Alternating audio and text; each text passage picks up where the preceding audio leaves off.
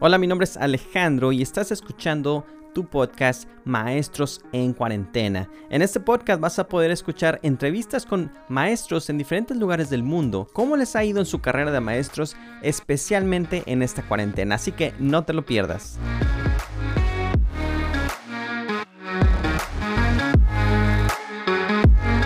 El día de hoy vas a conocer a Claudia, una maestra de educación especial con más de 12 años de experiencia. Nos va a contar sobre su carrera y lo más importante, cómo le fue ahora en la cuarentena. No te lo puedes perder. Ah, buenas tardes a todos. Estás en el episodio 2 de Maestros en Cuarentena y el día de hoy nos acompaña Claudia. Claudia es una maestra. ¿Cómo estás, Claudia? Hola, bien, gracias. ¿Cómo te está yendo el día de hoy? Pues fue un día medio complicado, bueno, con mucho trabajo, este, como todos los lunes, entregar actividades y, y además la casa, pero, pero bien. Qué bien, qué bien. Pues bueno, para tener un poquito de referencia, uh, Claudia está en la Ciudad de México, ¿cierto? ¿Me equivoco? ¿Estamos bien? Sí, estamos bien. En la Ciudad de México. Y pues, pues la Ciudad de México está, es, es tremendo, o sea, es una ciudad, yo viví por muchos años ahí, pues en comparación, o sea, es una ciudad bastante grande con muchas personas, o sea, no imagino el estrés, no me imagino todo el show que se, que se hizo ahora con lo de la, la cuarentena. Pero bueno, antes, de, antes de entrar en esos detalles de la cuarentena, cuéntame, ¿cuántos años llevas de maestra ya? Uy, pues 13 años. ¿13 años? 13 años, sí. O sea que casi, casi saliendo de, de la universidad te fuiste a, de maestro. Sí, luego, luego ejercí. Entonces, primero ejercí en escuela particular y cuatro años después, cuatro años y medio, ingresé a la, a la CEP, en gobierno. Y pues he estado en diferentes escuelas eh, como maestra en educación especial. Ahorita esa es tu especialidad en educación especial. Sí, sí, eso fue lo que estudié. Eh, bueno, pero al principio pues entré como maestra en y después ya entré a mi, a mi área que es educación especial dentro de primarias y después de ahí ya me fui específicamente a los centros de atención múltiple, que son las escuelas que atienden a alumnos con discapacidad. Entonces ahorita yo estoy ahí. Qué bien, qué bien. Y, y, bueno, un poquito nada más para saber qué tanta diferencia notaste como la, entre escuelas privadas y escuelas públicas. Pues sí es mucha, empezando por el contexto también sociofamiliar, eh, la situación de mm, planes y programas. Bueno, se supone que el plan y programa es el mismo a nivel nacional, sin embargo, pues las escuelas también van adoptando sus metodologías, ¿no? Las, cuando te refieres a plan y, plan y programa, me imagino que es el currículo, me imagino, ¿verdad? Sí, exacto. Ah, ok, ok. Pero pues ya las particulares van adoptando también otras metodologías y bueno, pues eso es también una, una gran diferencia en el número de horas, las materias extras que pueden dar en la currícula. Órale. ¿Y ahorita cuál te ha gustado más, privada o pública? Pues las dos han tenido eh, sus, sus ventajas. Porque, sus ventajas y desventajas. La verdad, sí. Tanto para los maestros también, ¿no? Porque, eh, bueno, en lo personal, hasta para en la parte económica, en la cantidad de horas, eh, son muchísimas más las en la pública, en la, perdón, en la privada, son más horas que tienes que trabajar.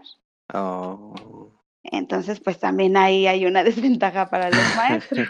Pero aprendes también muchísimo, son muchas cosas las que aprendes, entonces por eso tiene sus ventajas y desventajas.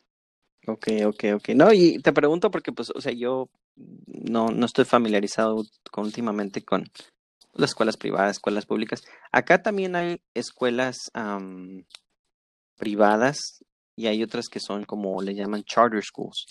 A una charter school es como que el gobierno no las, sí les subsidia, pero tienen, tienen menos dinero. No sé, la verdad, también está medio confuso acá ese tema.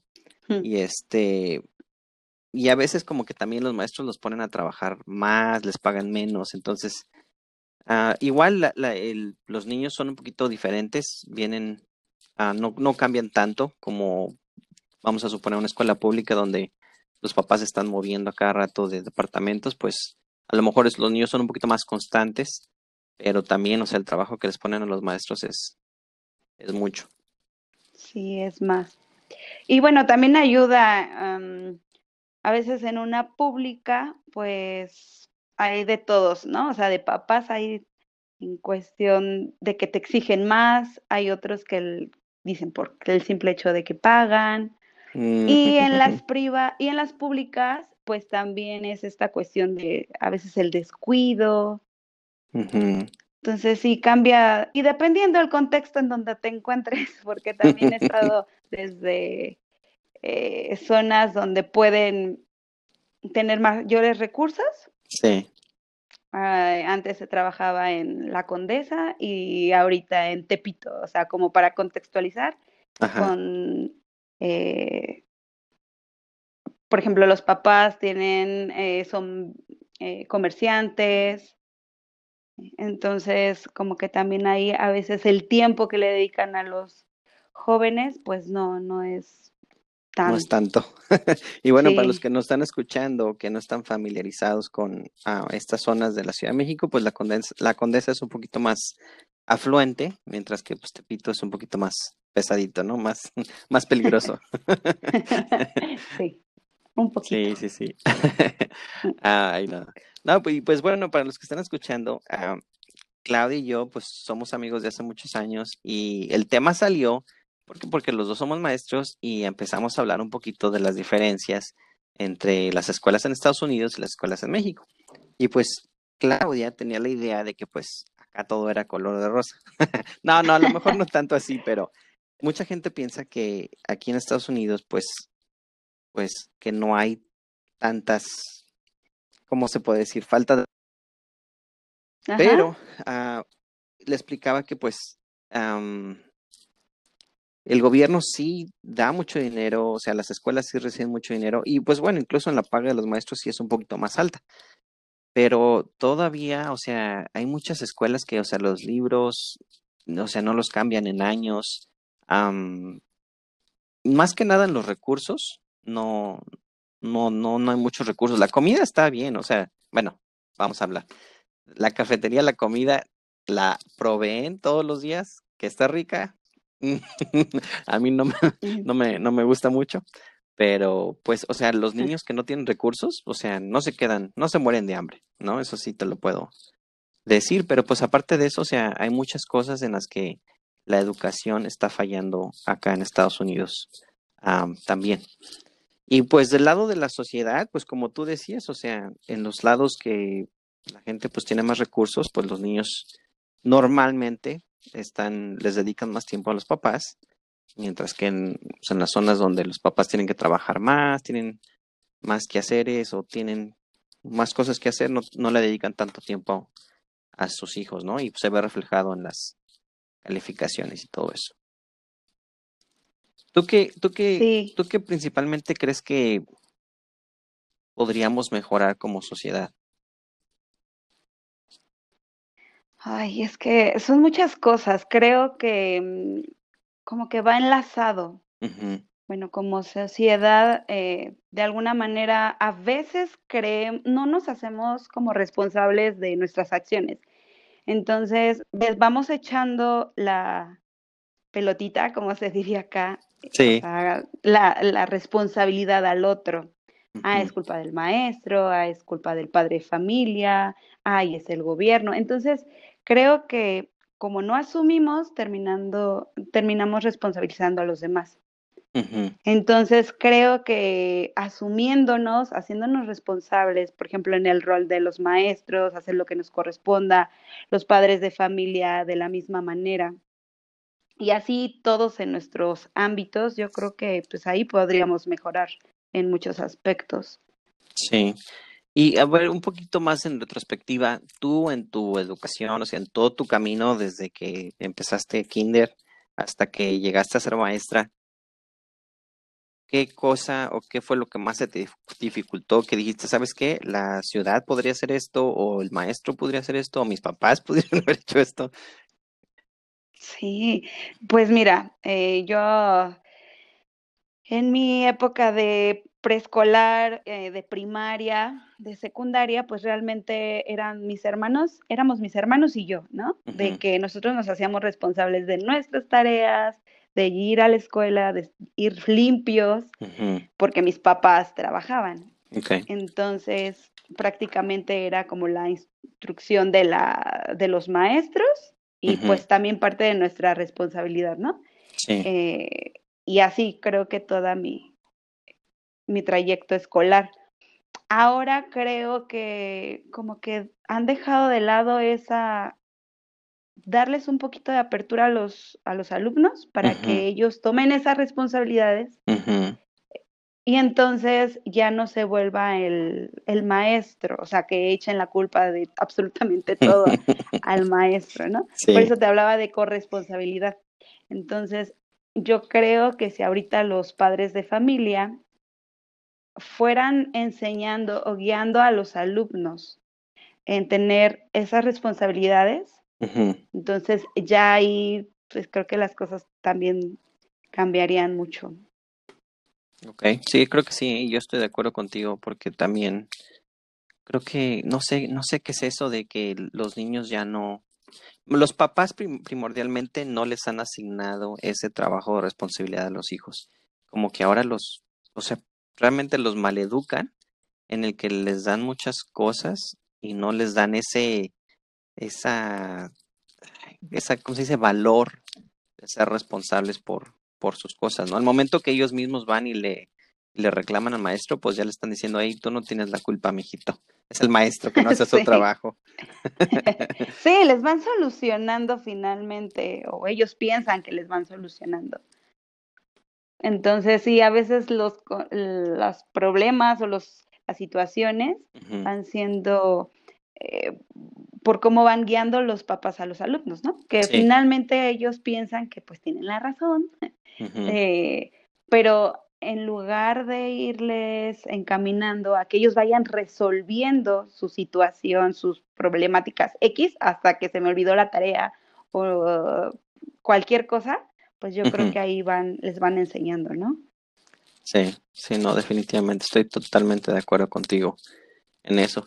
Y bueno, te iba a preguntar en, en educación especial, yo nunca he estado en educación especial, aparte de las dificultades del día a día de, pues, del trabajo en sí, ¿hay alguna otra dificultad que tenga que ver con la escuela? Algo que dijeras, ¿sabes qué? Esto me podría hacer un poquito más fácil mi trabajo.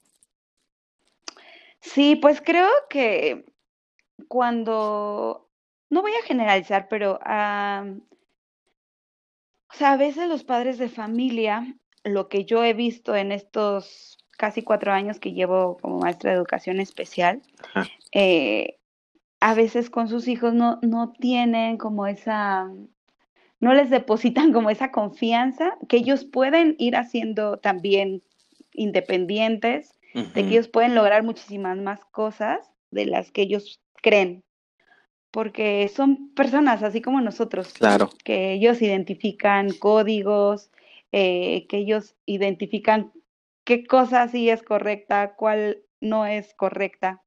Entonces, creo que los papás a veces no tienen altas expectativas por los mismos, por sus hijos. Sí. Entonces, pues es más de, pues lo llevo a la escuela porque no tengo a nadie que me lo cuide, mm. independientemente si aprende o no, porque a lo mejor mi hijo no va a pasar de ahí, ¿no? Sí, sí, sí, sí, Creo que si ellos tuvieran una alta expectativa de sus hijos, se pudiera lograr más. Porque en la escuela definitivamente, pues no sé, no sería el 100% de lo que puede ser un, un alumno, ¿no? Yo creo que eso ayudaría demasiado. El apoyo de los padres. Eso no nada más se ve en, en, estudiantes de educación especial, pero creo que creo que eso aplica también para los estudiantes que no, no, no son de educación especial. O sea, también a veces siento que los papás no tienen expectativas altas de ellos. Pienso que los ven como que, ay, este es un, es un niño chiquito, no sabe lo que está haciendo, pero como tú dices, que se vaya a la escuela porque no tengo que lo cuide. Entonces. Sí, eso es muy triste. Sí, así que si hay algún papá que nos está escuchando allá afuera, por favor, que tengan más expectativas, mayores expectativas de sus hijos, por favor. Ellos pueden hacer muchas cosas. Sí, y es bien gratificante cuando ves que sí puedes hacer más cosas los, los sus hijos, los alumnos, y, y, es cuando te das cuenta, ah, sí lo puedo lograr, ¿no? Sí, y fíjate que lo he visto mucho en, en los maestros pues que son buenos, que dan buenos resultados, bueno, no los maestros, sino los estudiantes, pero una de las características que tienen es de que, o sea, realmente no se trata de enseñar, se trata de esperar más del estudiante. O sea, yo lo vi con, con un compañero mío, o sea, él, o sea, sí les enseñaba, no digo que no, pero una de, de lo que hacía todos los días es esperar más de ellos, que decía, no puedo, maestro, no, sí puedes, y, y tú puedes, y cada vez que haces eso, ellos mismos van aumentando su autoestima y pues les enseña que sí se puede. Sí, qué padre. Sí, sí, sí. Y bueno, ahora con la pandemia, ¿cómo, cómo te fue a ti? ¿Cómo estuvo el cambio? ¿Se sintió mucho o no? ¿Qué pasó? Sí, pues claro, yo creo que todos lo resentimos mucho, este, pero en especial yo creo que nosotros como CAM, como este, que es Centro de Atención Múltiple, porque, y más en el contexto en donde yo me encuentro, sí. que es, la verdad, los alumnos no tienen computadoras, los papás oh. solo se manejan con celular y solo tienen uno para ellos. Mm. Entonces, las clases en realidad, el 100% de mis alumnos la toma en un celular. ¿En serio? También hay, sí, y no todos se conectan por esta, eh, porque no pueden acceder a otro dispositivo. Claro. Entonces sí se complican muchísimo más las cosas. O sea, o, sea, el papá tiene, vamos a suponer, un celular, se van a trabajar y luego, o sea, en el día se quedan ellos ahí o, o... Sí, en la mayoría de los casos, como en un 50%, eh, los papás pueden tomar clase junto con sus hijos, pero el resto es porque tienen que ir a trabajar, no pueden dejar su celular porque lo necesitan. Oh, Entonces, sí, hasta que ellos lleguen y eso pues obvio, a veces me dicen, ya llegamos cansados, maestra, no podemos trabajar ya las actividades. Claro. Y entonces trabajan la mitad o no trabajan ninguna actividad, entonces sí está preocupante. Wow, y eso viene, o sea, viene pasando. ¿Ustedes también desde marzo los cerraron escuelas o sí? Sí, sí, sí, 23 de marzo ya dejamos de ir. Ah, ok, ok, ok. Wow, está interesante, eso no, no lo sabía. Sí, acá no pinta también, porque pues las actividades se les entregan. Si nos va bien, pues se toman un tiempo para realizarlas. Si no nos va tan bien, pues nada más con lo poquito que yo puedo comunicarme con los papás, con los alumnos, que mando videos, que el audio, eh, es como el acercamiento. Y a pesar de que acá hay un programa, el de Aprende en Casa, eh, que es televisado y también por lo pasan en YouTube, pues no, o sea, por ser educación especial, no son los mismos contenidos. Mm. Bueno, más bien, son los mismos contenidos porque no hay otro plan para secundaria. Yo estoy en secundaria, pero en educación especial. Pero nosotros como maestros los tenemos que adaptar. Mm. ¿Y si les dan recursos para eso o no? Para, o sea, si les dan los recursos adaptados o ustedes tienen que adaptarlos? No, nosotros los tenemos que adaptar. sí, porque yo tengo alumnos que son eh, con síndrome de Down, que son sordos, eh, con eh, problemas de aprendizaje. Oye, ¿cómo le haces para o enseñarles a todos al mismo tiempo? Sí, es complicado, pero nos vamos adaptando. A mí afortunadamente me dejaron el grupo del año pasado, entonces ah, eso ayuda, ayuda porque ya los reconoces, ya ellos también te ubican, ya sabes cómo aprende este el alumno que es sordo, ahí por plataforma, ya sabes cómo ir explicándole, qué señas ir ocupando. Sí, pues Oh, y es- tuviste está que aprender- también. Tuviste que aprender señas, me imagino, ¿no? También. se- Pues sí, o sea, en eso estoy. Sigo aprendiendo porque pues mi área no, específicamente no soy de lenguaje y comunicación, pero Ah, este, pero sí, sí, dentro de este lapso he estado aprendiendo. Oye, está interesante. Sí, nos toca aprender. Sí, dijeras tú. de verdad es que ahí tampoco no te aburres, entonces Eso sí, eso sí. siempre uno tiene que ir pensando en, en sus alumnos y, Claro. y no, uno no se aburre. Wow, qué interesante. Oye, bueno, nada más una pregunta en cuanto al, al a- o sea, ¿cómo le dices que le llamas al centro? ¿Cómo se llama, dijiste? CAM, CAM, que es Oh, Centro CAM, de CAM, CAM. Atención Múltiple. Y, y entonces, ¿ese edificio está separado de la secundaria o está dentro de la secundaria o cómo está? Pues es una escuela, en realidad es así, tal cual lo dijiste, es un edificio, porque de hecho no tenemos ni patio. Ok. Y bueno, nuestro patio es un auditorio. Eh, y estábamos, están desde preescolar, bueno, no desde inicial, o sea, maternal, así desde bebés, ¿En serio? ajá, hasta mm, laboral. Después de secundaria, los jóvenes con discapacidad pueden entrar a una formación laboral. Y entonces ahí hay talleres. Oh. Oye, pues está padre, ¿no? O sea, ya los van guiando hacia algo, pues que puedan hacer algo productivo. O sea, que ellos mismos les enseñan algo específico a sus habilidades. Sí, sí, sí, sí. Entonces ahí hay ventajas también en eso. Órale. Acá fíjate que lo que hicieron, al principio también estaban como, estaban dentro de la misma escuela, pero les daban a veces un salón diferente, pero empezaron a, no sé, alguien se quejó, no sé quién se quejó, que dijo, no, es que deben de estar con los otros niños. Y o sea, sí lo entiendo, Sí. eh, tiene un poco de sentido, pero híjole, a veces el problema es que el maestro pues se le complican las cosas mil veces. Sí, O sea- ac- acá están los rumores, ¿no? Que puede suceder eso en la parte de inclusión ¿también? y esas cosas. Sí, Ajá, inclusión, claro. Pero tienes razón, o sea, los maestros pueden tener uno que otro niño que le cuesta un poco más de trabajo este, aprender. Y entonces además las aulas aquí en México son con niños con matrícula más o menos de 40, de 30 en algunos casos. O sea, si es turno vespertino, que es en la tarde, pues Sí. pueden tener 10, 15, o sea, varía mucho. Pero sí he estado yo en escuelas donde los salones son de 40, un poquito más de 40. Sí, sí, me acuerdo que estábamos en los salones, pero ahora no sé si los niños se comporten con tantos niños. no, no se comporta. No se comportan, Sigue ¿verdad? habiendo de todo, no. Ahora está peor, creo.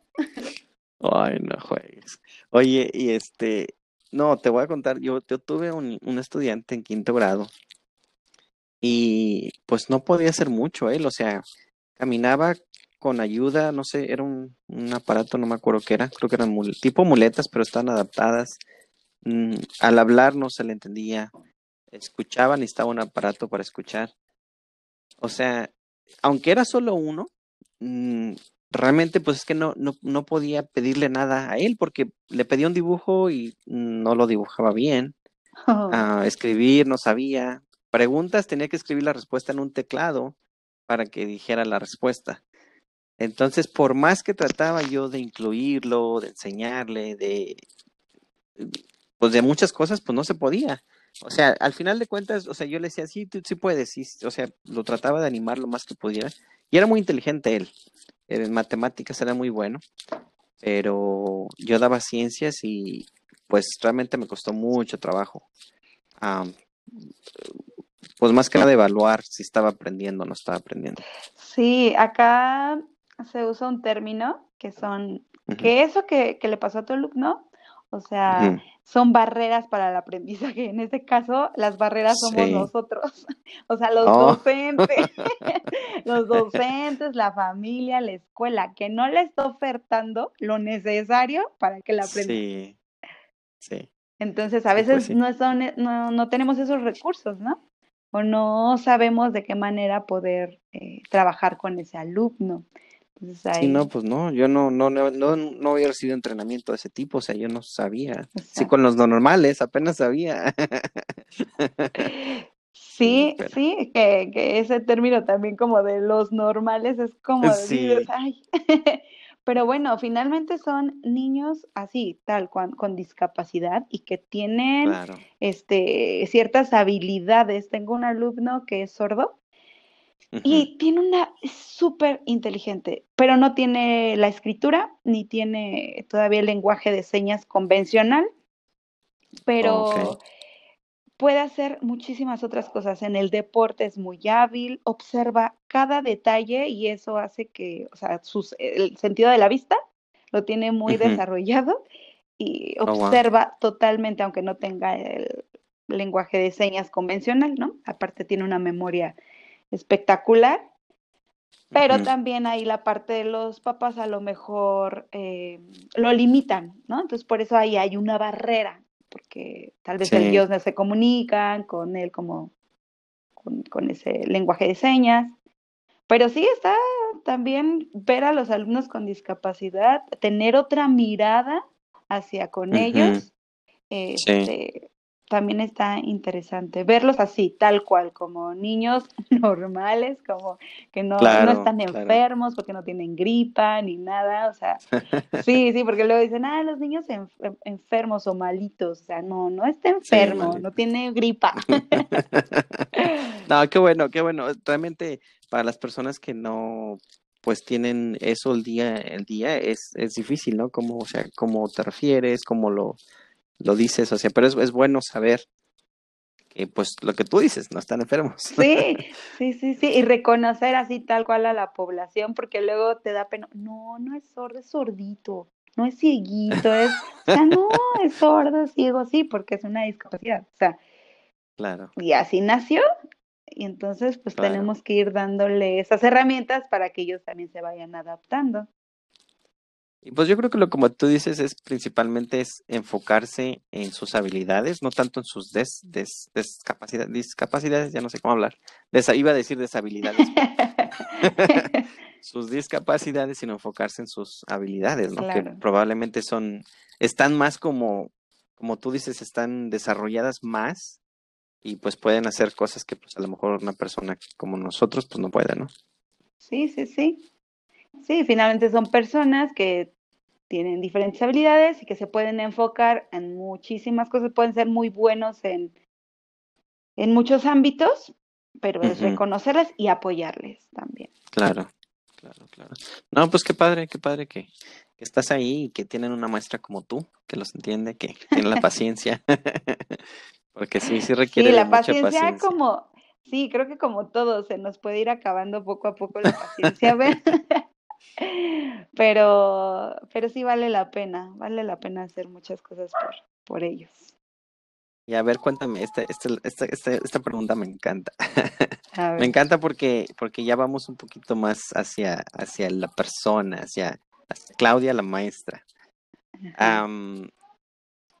cuéntame de alguna vez que tú dijeras, ¿sabes qué? Qué bueno que me convertí en maestra, esto es lo mejor que me puede haber pasado, o esta es la manera en que puedo ayudarle al, al mundo. Qué alguna ocasión. Pues mira, primero, de verdad yo no pensaba en ningún momento de mi vida ser maestra y menos de educación especial. Entonces, pues ahí llegué por mil cosas, pero cuando empecé a trabajar todo me encantaba con lo, la interacción con los niños. O sea, y menos de adolescente a mí me decían, ¿tú, maestra? No, porque me enojaba cada rato y todo, ¿no?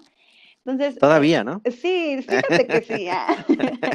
Pero también me considero una maestra que, pues, soy bromista, alegre, me gusta. Eh, pues convivir con los alumnos también de otra manera, hacerles bromas, ¿no?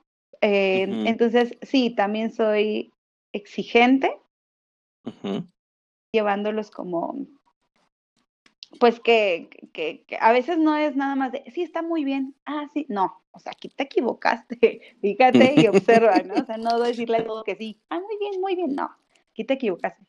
Pero este, diario, o sea, yo te digo, esto nunca me aburro porque diario te lo prometo que aunque yo no tenga ganas de ir a trabajar o que diga, ese grupo es súper este, revoltoso, conflictivo, o en, las escuelas que he estado, ay, los directores que a veces también te exigen de diferentes maneras. Pero yo con algo chistoso, porque los niños son muy divertidos también, entonces ahí como que va siendo mi día, porque voy sacando también esa chispa de los niños. Entonces, por eso digo que ser maestro también es muy divertido. Sí, es muy estresante, sí. pero también es muy divertido. O sea, sacándole el lado positivo. o sea que tú todos los días, todos para ti todos los días cuentan. Sí, sí, aunque no tenga ganas, o sea, porque hay momentos donde uno no está pesado. El cuerpo, el cuerpo te, te dice como que no, ¿verdad?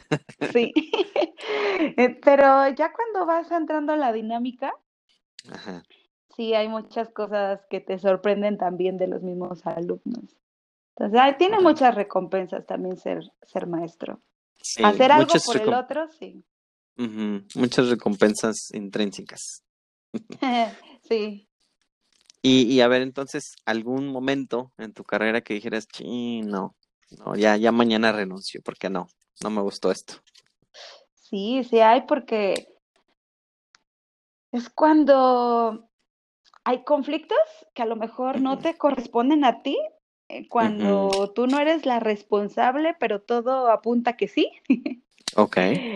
Eh, que si el niño se cayó, pero tú volteaste y no, no te diste cuenta. O sea, como ese tipo de acciones donde te dicen, ah, pero ¿dónde está el maestro? No, ¿Te ha pasado muchas veces? Afortunadamente y gracias a Dios no. no, no tantas, pero de algunas, pues sí Mm, me ha desconcertado porque yo digo, yo trato de estar al pendiente de los alumnos por esta situación que pues, los maestros la tenemos, la verdad, mucho de perder. Yo creo que es lo que más duele, ¿no? O sea, o sea, o sea que tú sabes dentro de ti que tú estás ahí dando el máximo y que, que, o sea, que piensen que, pues, que no estás haciendo tu trabajo, ¿no? Yo creo que es lo que más duele, más que te echen la culpa o más de lo que sea, es eso, ¿no? Que duden de tu, de tus ganas de estar ahí. Sí, eso es lo más triste. Entonces ahí es cuando digo, ah, ya no quiero estar aquí, mejor voy a buscar otra cosa. Y, y a lo mejor en la parte económica, pues no es algo que los maestros digamos, ah, vamos a salir de, de, pobres.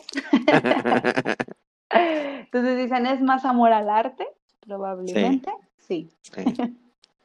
No, acá también, de hecho, es una de las profesiones menos pagadas. O sea, se van junto con la de policía y bombero, más o menos. Ahí están ahí. Y pues, o sea, creo que es la menos respetada. más que todo es la menos respetada. Mucho siento como que el maestro no, no lo toman en cuenta, como que el maestro es, ah, es el niñero de, de, la comunidad. ah, ¿para qué vas a estudiar para maestra? Ah, Nadie se emociona. sí, no, pues no. No, realmente no. Bueno, es algo que probablemente, a lo mejor es algo que podamos cambiar en un futuro. Ojalá, ojalá. Y se siente bonito también cuando te reconocen. Eh, hay una vecina que me dice, maestra, ay, la maestra, ay, buenas tardes, maestra. Y yo, ay, qué bonito, ¿no? Pero como con respeto. sí, fíjate que acá o sea, eso que dices, o sea, es muy cierto, a mí me pasó mucho y especialmente con familias que venían, que estaban recién llegadas de México, o sea, todavía se mostraba el respeto, porque hay muchos que aquí ya estaban aquí, ah, les hablaba así, ajá, sí, ajá, ajá, sí, ok, bye. no, las que estaban recién llegadas de México todavía te mostraban un poquito de respeto, como que, ok. Sí. Pues sí, se ayuda, se ayuda, se ayuda. Bueno, pues ha cambiado eso. Sí, sí, definitivamente. Y pues bueno, ya nada más para terminar, muchos maestros van a estar escuchando este, este podcast. ¿Cuál sería tu mensaje que les quieres decir a los que estén escuchando? Ay, pues la verdad eso yo lo estoy aprendiendo en esta en esta época de pandemia, porque a veces queremos los maestros el reconocimiento de los alumnos, porque son los que miden nuestro esfuerzo, ¿no? O sea, por ejemplo, los padres de familia, cuando te dicen, ah, muy bien, ay, gracias, maestra, ojalá que le toque para el siguiente ciclo. O muchas gracias, maestra, que te den las gracias, pues a veces es como la manera de medir. Pero cuando no lo hacen, a veces creo que nos vamos para abajo y pensamos que somos los peores maestros. Sí, y, y, entonces no, más bien nosotros reconocer que lo que nosotros hacemos es lo que nos corresponde, independientemente de lo que hagan los padres de familia, los mismos directivos. Si nosotros creo que en este momento también estamos dando mucho de nosotros en cuestión de también aprender la parte digital, tecnológica, eh, saber utilizar esa plataforma y dirigir a los alumnos, dirigir a los papás, porque no solo los alumnos, también sabemos que los padres de familia pues a veces no tienen los recursos y tampoco los reconocen, entonces doble trabajo. Sí. Pero entonces es como tomar las cosas un poquito más ligera, reconocer que nada más tu responsabilidad va a ser lo que a ti te corresponde, no más. Y reconocer también que es corresponsable este trabajo. Eh, dejar a los papás lo que a ellos les corresponde, porque ahorita no podemos hacer tantísimo, muchísimo, ajá, y, y, lo que les corresponde a nosotros. Entonces, como que quitarnos un poquito eso, ese pensamiento de que ah, la mamá no me reconoció o no me contestan o no accedo, no acceden mis alumnos a más. Simplemente pues también por la situación tenemos limitantes y pues no estresarnos demasiado. me gustó, me gustó mucho eso que dices, o sea, no, y eso creo que pasa, le pasa a todos los maestros que se lo toman personal, a mí me ha pasado que dices, ah, este niño no se quiere meter, yo creo que no le gusta mi clase, o yo creo que empiezas a pensar un montón de cosas. Cuando en realidad, pues simplemente no puedo ya. Exacto, sí. No tiene internet. A mí me pasó en la semana. Me quedé sin internet 10 minutos antes de entrar a mi, a mi clase. Entonces, oh. y no tenía saldo porque, pues como no salgo, entonces desde, ah, pues aquí en la casa. Entonces, ah, afortunadamente, este, pues ya pude ponerle saldo a mi teléfono y ya me conecté. Ahora. Pero así es, ¿no? No hay luz, no tengo para el, ajá, no muchas personas no tienen internet, entonces, bueno, no tomarlo personal exactamente. Sí, así es, ¿no? Pues este, Recordemos que este podcast, pues precisamente es para eso, es para todos aquellos maestros que están sufriendo en este momento, que algunos, pues lamentablemente algunos, pues sí, algunos tienen pérdidas de familiares, otros pues están solos y les ha costado trabajo el, el, aprender, como tú dices, nuevas tecnologías, nuevas plataformas, pero pues aquí está para que nos apoyemos mutuamente, que sepamos que pues que no estamos solos, todos estamos en esto y pues que esperemos que nos el futuro mejore y que, que después de todo esto estemos en una mejor posición. Como sea, pues te agradezco mucho, Claudia, por tu tiempo. Muchas gracias por tus uh, sabias palabras por compartir un poquito de, de, de, ti para nosotros. Muchísimas gracias por la invitación. Estuvo muy padre. Muchas gracias. Qué bueno, pues hasta pronto y nos vemos en el próximo episodio. Bye. Bye.